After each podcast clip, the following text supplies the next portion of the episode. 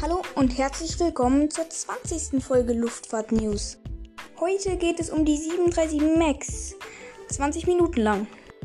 Und ihr werdet bestimmt merken, diese Folge ist ein bisschen durcheinander.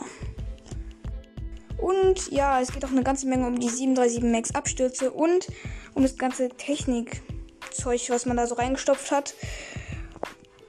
Also nur für die Leute, die sich dafür interessieren. Der Rest, ja, ihr müsst euch das nicht anhören.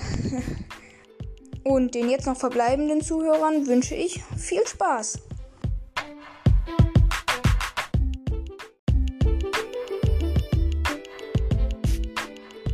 Ja, und jetzt geht's wohl oder übel zur unbeliebtesten und ziemlich in die Hose gegangenen 737. Ja, und ich denke, jetzt weiß jeder Noob, welche 737 ich meine. Ja, richtig, die 737 MAX. Von der hat man ja in den Nachrichten in den letzten zweieinhalb Jahren eine ganze Menge gehört. Ein Systemfehler führte zu zwei Abstürzen vom Typ 737 MAX. Insgesamt starben über 200 Menschen. Dieser gerade eben angesprochene Systemfehler ist auf das Steuerungssystem MCAS zurückzuführen. Es ist dafür zuständig, dass das Steuerhorn einen gewissen Widerstand bei engen Kurvenflügen mit niedriger Geschwindigkeit gibt. Dieses System gab es bei den vorigen 737 noch nicht, da diese nicht so große und vor allem ziemlich weit vorne angebrachten Triebwerke besaßen. Und die 737 MAX hat genau solche ziemlich großen vor den Triebwerken angebrachten äh, Triebwerke. Und ja, das hat einen ordentlichen Einfluss auf den Schwerpunkt des Flugzeuges, sodass dieses Flugzeug, wenn alle Systeme ausfallen, nicht ganz normal durch die Luft gleitet, sondern die Nase absenkt, weil die Triebwerke das Flugzeug sozusagen nach unten drücken. Aber bei den zwei Abstürzen war es nicht so, dass alle Systeme ausgefallen sind, sondern ja, das System MCAS, das war da schuld. Denn es hat wegen einem kaputten Anstellwinkelsensor gedacht, das Flugzeug würde zu steil steigen und es würde bald einen Strömungsabriss geben und gab deswegen einen Nose-Down, also ein Nase nach unten Input an die Steuerflächen weiter. Und so senkte sich dann das Flugzeug immer und immer weiter, auch wenn die Piloten das Steuerhorn, also mit dem eine Boeing gesteuert wird, ganz nach hinten ziehen. Eigentlich müsste dann ein Flugzeug nach oben fliegen, aber das hat es eben in diesem Fall nicht. Und das Flugzeug, ja, die beiden Flugzeuge fielen dann vom Himmel. Und eigentlich sollte so ein Unfall im Passagierbetrieb, ein Softwarefehler, ausgeschlossen sein. Aber in diesem Fall, ja, war es das eben nicht.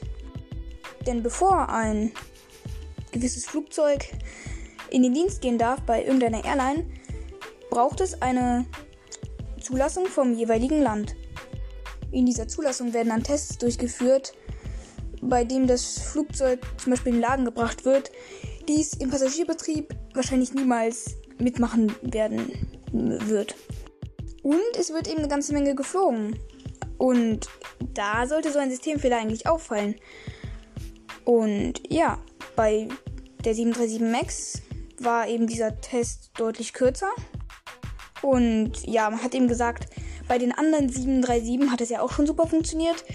Dann kloppen wir das Ding jetzt einmal schnell durch diese äh, Tests durch und haben schnell was zum Konkurrieren mit dem A320.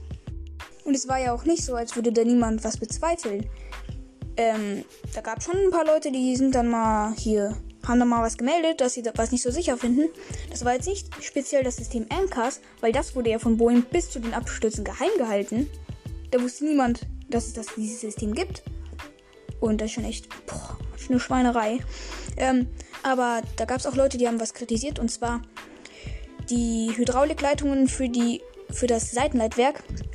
Die waren wohl deren Ansicht nach zu nah an den Triebwerken. Weil wenn so ein Triebwerk mal ausfällt, dann braucht man ziemlich schnell vollen Ausschlag am Ruder. Und wenn so ein Triebwerk nicht nur ausfällt, sondern vielleicht auch, auch explodiert, ja, dann könnten eventuell Teile des Triebwerks diese Leitungen treffen. Und dann ist eben das Ruder defekt und das wäre ziemlich schlecht, weil dann dreht sich ein Flugzeug im Kreis und ja. Man kann sich denken, dass, es das, dass das ziemlich suboptimal ist.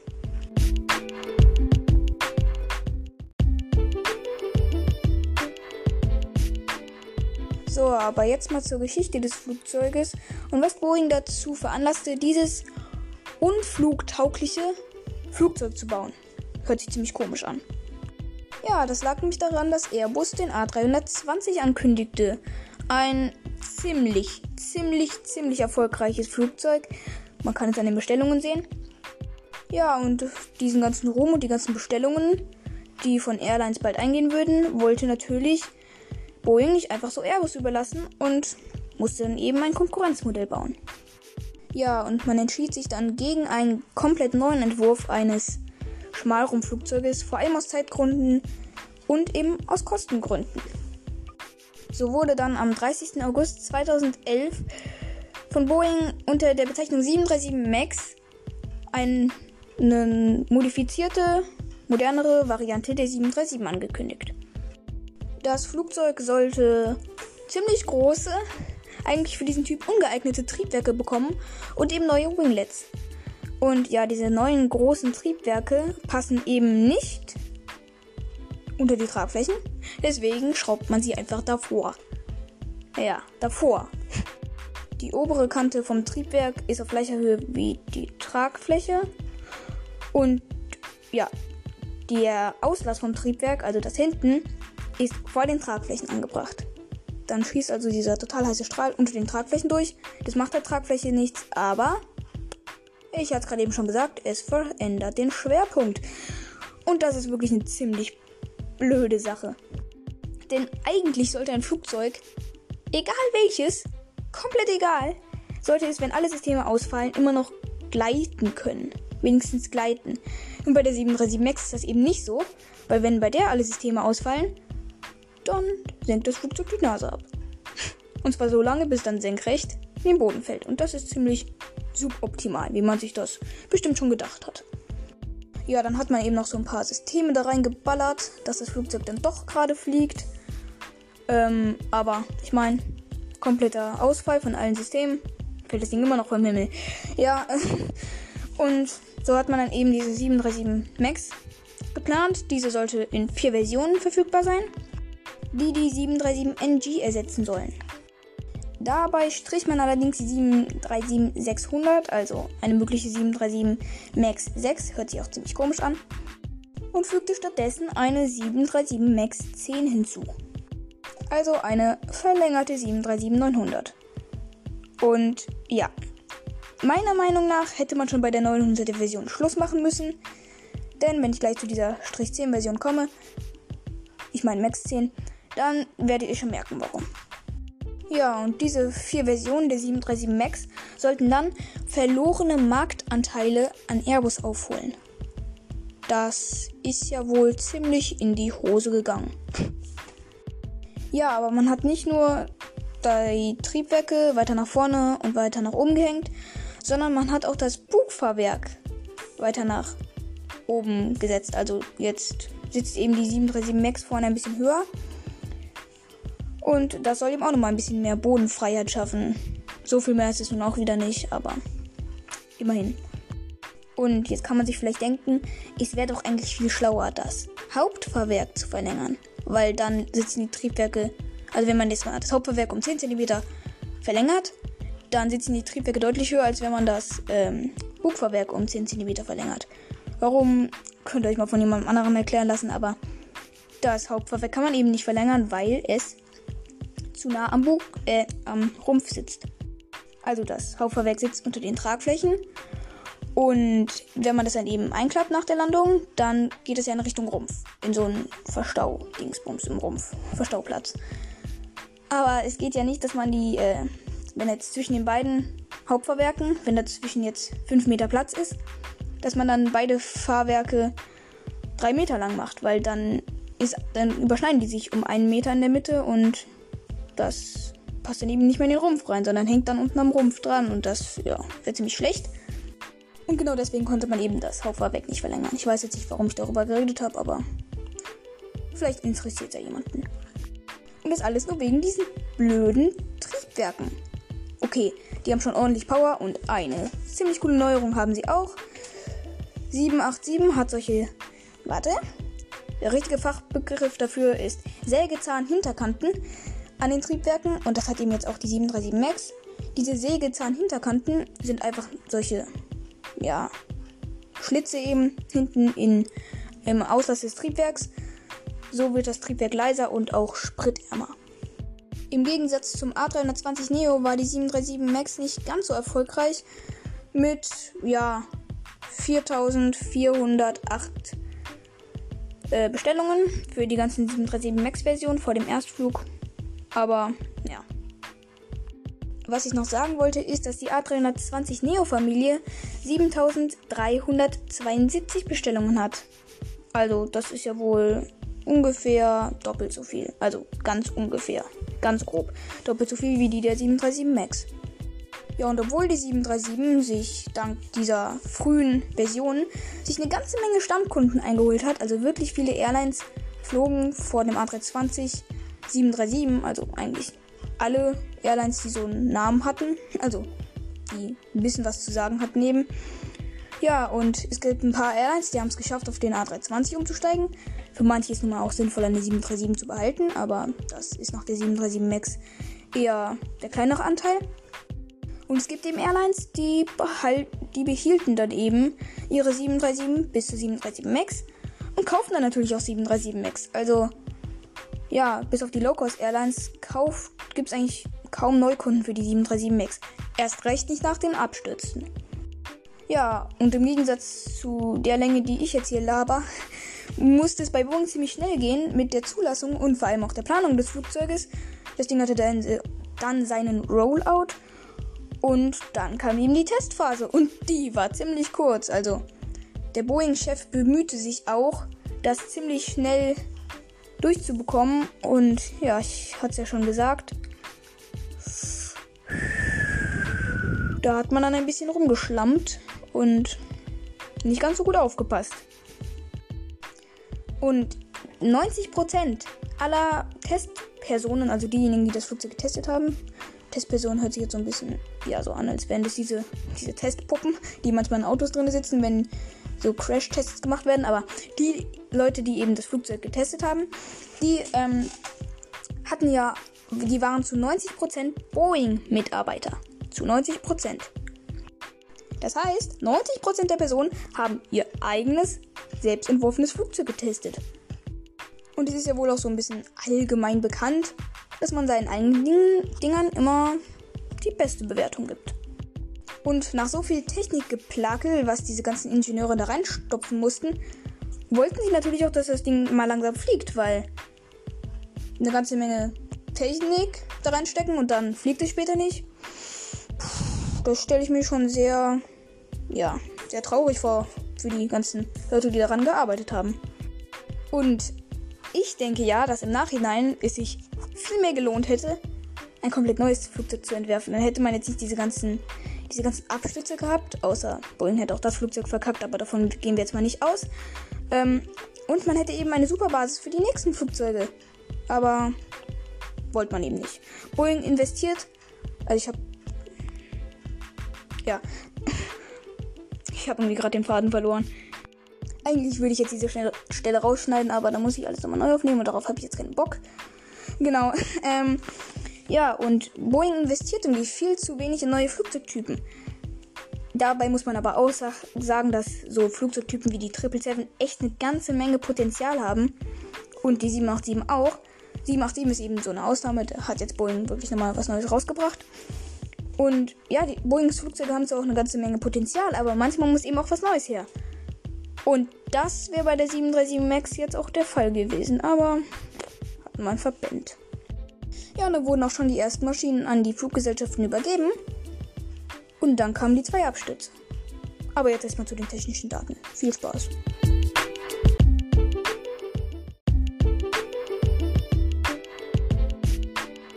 Ja, wie gesagt, jetzt die technischen Daten dieser 737 MAX.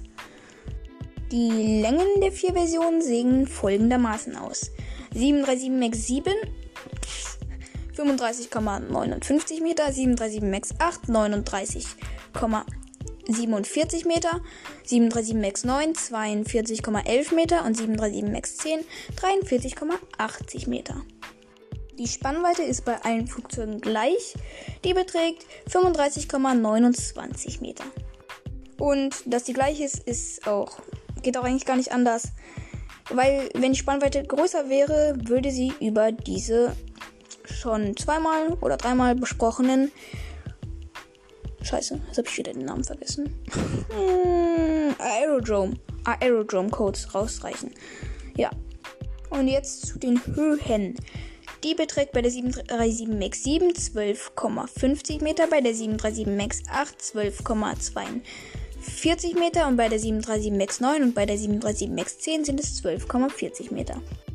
Kurz nochmal was zwischengeworfen, weil ich hatte ja vorhin gesagt, oder ich hatte ja vorhin angekündigt, dass ich nochmal sage, warum man die 737 MAX 10 wohl besser weggelassen hätte. Das erkläre ich jetzt nochmal und ich hoffe mal, ich fasse mich jetzt nicht zu lang. Weil die 737 so ein kurzes Hauptfahrwerk hat, ist entsprechend wenig Spielraum zwischen der Start- und Landebahn und dem Rumpf der 737 beim Starten und Landen. Und das, dieser Bereich ist besonders klein bei langen Flugzeugen. Und die 737 MAX 10 ist lang. Wenn diese jetzt also startet und das mit einem höheren Winkel, kratzt das Heck der Maschine über den Boden.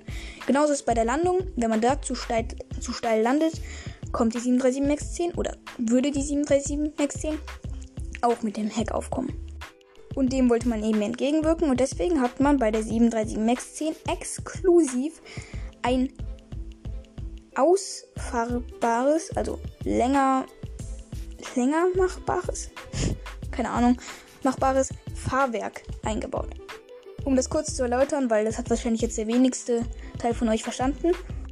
Die 737 MAX 10 fährt das Fahrwerk aus, also es klappt aufs, aus dem Rumpf raus. Und dann wird mit einer Verlängerung eben das Fahrwerk nochmal weiter rausgefahren, also in Richtung Boden. Dann wird es eben länger. Und dann landet das Flugzeug, dann rollt es von der Start- und Landebahn und dann wird das Fahrwerk wieder kleiner und das Heck senkt sich ab. Und vom Starten ist dann genauso auf der Startbahn. Bäumt die sich dann wieder so ein bisschen auf, fliegt los. Dann wird das Fahrwerk wieder kleiner gemacht und in den Rumpf reingepackt. Ich hoffe mal, das konnte man einigermaßen erstehen. Verstehen. Jetzt aber weiter im Text. In einer Zweiklassenbestuhlung kann die 737 MAX 7 138 Passagiere mitnehmen. In der MAX 8 sind es 162. In der 737 MAX 9 sind es 178.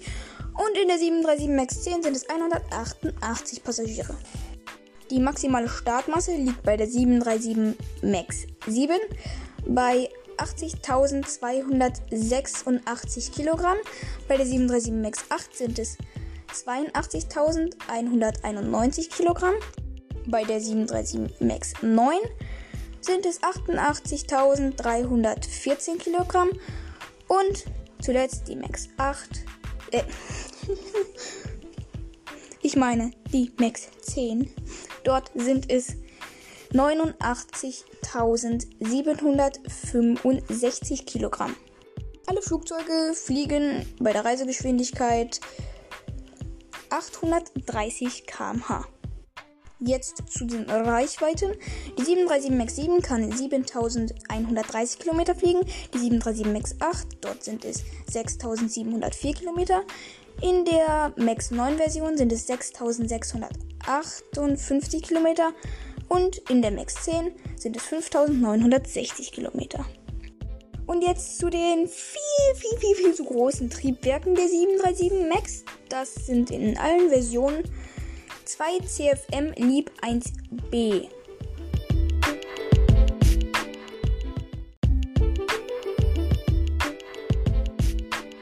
So, und das soll es auch schon gewesen sein mit der heutigen Folge. Es tut mir wirklich leid, dass ich bei der 737 MAX manchmal ein bisschen durcheinander gekommen bin es ist nun mal auch echt viel bei dem Flugzeug. Also zwischen den ganzen Abstürzen, dann wieder zum zur eigentlichen Sache zurückzukommen, ist echt, also fällt mir auf jeden Fall sehr, sehr schwer. Und deswegen sorry an der Stelle jetzt schon mal dafür. Ja, wie gesagt, ich hoffe, es hat euch gefallen. Ähm, wie immer könnt ihr mir gerne euer Lieblingsflugzeug schreiben.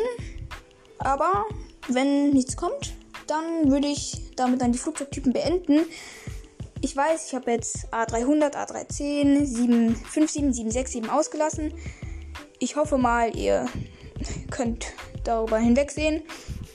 Aber falls ich noch eine E-Mail über einen Flugzeugtyp bekomme, den ich noch nicht hatte, dann mache ich vielleicht noch das. Oder ziemlich sicher das. Ähm, und sonst weitere, weitere Themen nehme ich immer gerne an. Unter timsluftfahrtnews at gmail.com. Und jetzt sind wir durch mit dem Flugzeugtypen. Juhu! Also ich weiß nicht. Wahrscheinlich freuen sich jetzt die meisten. Ich freue mich auch. Ich fand es mich auch langsam in Richtung Ende. Wie man vielleicht in der Embraer-Folge schon ein bisschen gemerkt hat. Ein bisschen ätzend, aber schwamm drüber. Und damit verabschiede ich mich bei euch. Ciao.